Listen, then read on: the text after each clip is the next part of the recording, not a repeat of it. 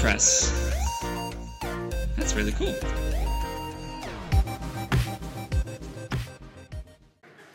Hola a todos. Hola a todos. Bonjour et bienvenue à tous dans cet événement spécial, cet épisode hors série du podcast Wow, dédié aux annonces du State of the World qui a eu lieu le 11 décembre dernier.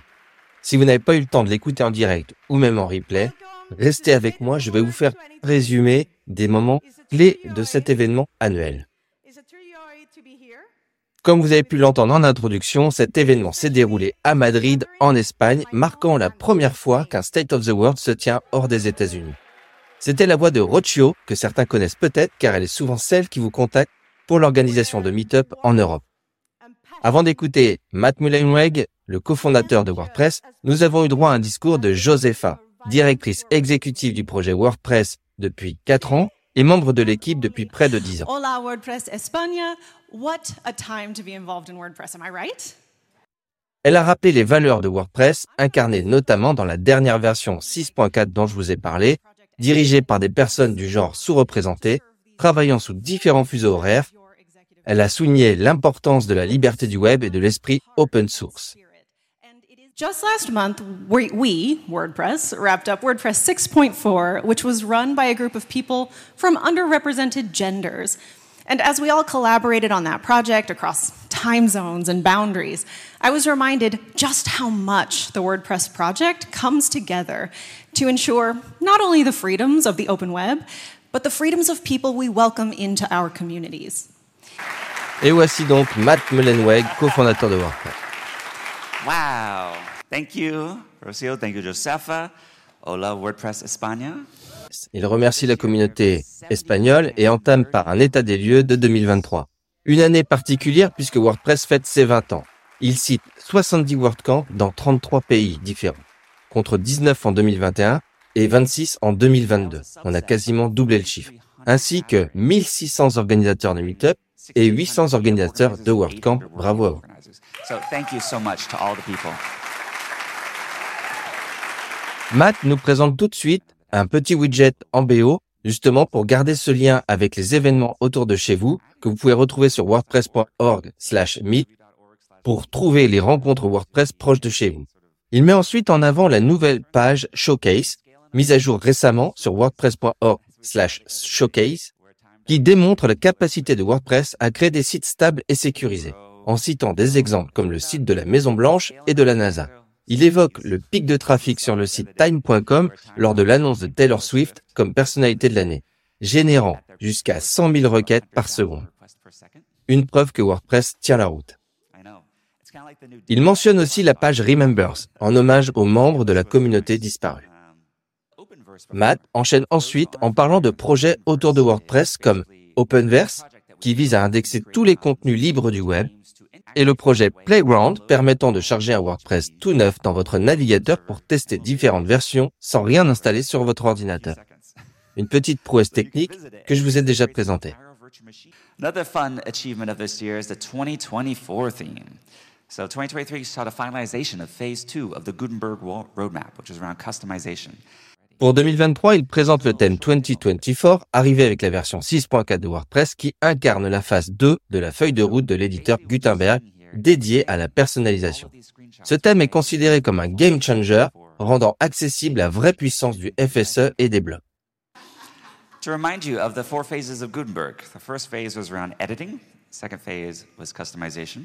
We're currently working on phase three, which is collaboration, and phase four is going to be multilingual. Something might be exciting here in Europe.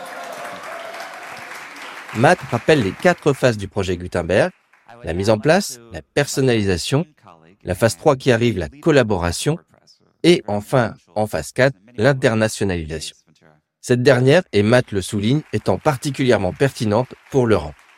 C'est ensuite au tour de Mathias Ventura, architecte de WordPress, qui nous fait une démonstration de Gutenberg. Il souligne les améliorations continues des phases 1 et 2, même si on est sur la phase 3, centrée sur la qualité d'expérience pour l'écriture et la conception de contenu.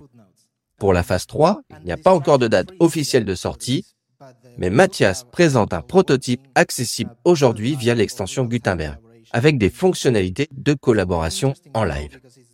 Des améliorations majeures sont également en cours pour les compositions avec une gestion et une protection facilitée et la possibilité de varier les mises en forme selon le contexte.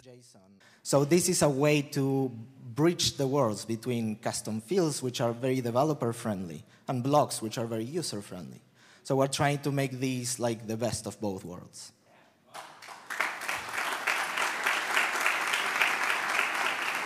L'idée de relier des blocs à des champs personnalisés a été applaudie. Dans la démonstration, un simple bloc texte est lié à un champ personnalisé indiquant la date de l'événement, permettant des mises à jour instantanées en cas de modification. L'éditeur ne s'alourdit pas malgré ces améliorations techniques, étant déjà deux fois plus rapide que les anciennes versions, avec l'espoir annoncé d'une performance triplée pour la version 6.5. Quant aux performances en front pour les visiteurs, Mathias présente wpmovies.dev, une démonstration de l'API d'interactivité sur un site entièrement créé avec des blocs Gutenberg, offrant une rapidité et une recherche instantanée impressionnantes. Matt souligne que cette démo a été faite en live et n'a pas été accélérée. Je vous invite, comme lui, à aller tester directement sur wpmovies.dev. Last year, um, in Porto at WordCamp Europe, I asked you all to learn AI deeply. Uh, this was actually before ChatGPT came out or anything else. Matt revient ensuite sur scène, rappelant son mot d'ordre au dernier WordCamp Europe à Porto, Learn AI Deeply. Il se félicite d'avoir annoncé cela avant la popularité publique de ChatGPT. Il fait une démonstration de l'utilisation de l'IA avec Playground, créant avec un langage courant un site e-commerce de vente de chaussures à Madrid. Matt voit l'IA comme un mentor ou un professeur accessible en permanence. Enfin, pour terminer, Matt a gardé une annonce pour 2024. En parallèle de la phase 3 de Gutenberg prévue, Matt et l'équipe WordPress veut axer euh, son travail sur la libération des données. WordPress vise à libérer le web en mettant l'accent sur des outils de migration, notamment vis-à-vis de systèmes fermés comme Wix ou Squarespace, l'objectif étant de créer des migrations en un clic. Vous pouvez voir sur cette URL euh, les étapes et euh, les projets qui sont en cours. Et vous pouvez même participer.